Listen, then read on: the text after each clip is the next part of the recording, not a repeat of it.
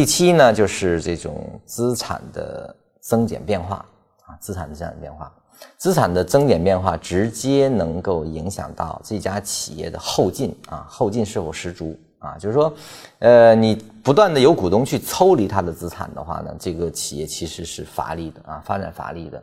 但是如果它的融资啊，它的这种在发展期啊，可能没有创造利润的时候啊，没有稳定利润的时候呢，它需要这个融资嘛。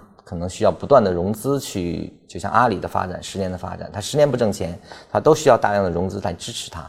那就是说，资产资本的不断的增加，可能使这个这家企业的在行业的竞争力就会非常具有优势啊，它的拓展性，它的这种各种力量都会比较变得强大啊。所以说，资本的增加减，这里面更多的说的是它的这个，比如说定增，就每家企业定增，其实它直接影响它的资本增加。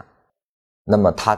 去了哪里啊？定增去完成了哪些啊？是不在完成它的产业产业的一个布局啊？是否对它的这种竞争能力或者说打造它的行业壁垒更加有利？其实这些都是考察点。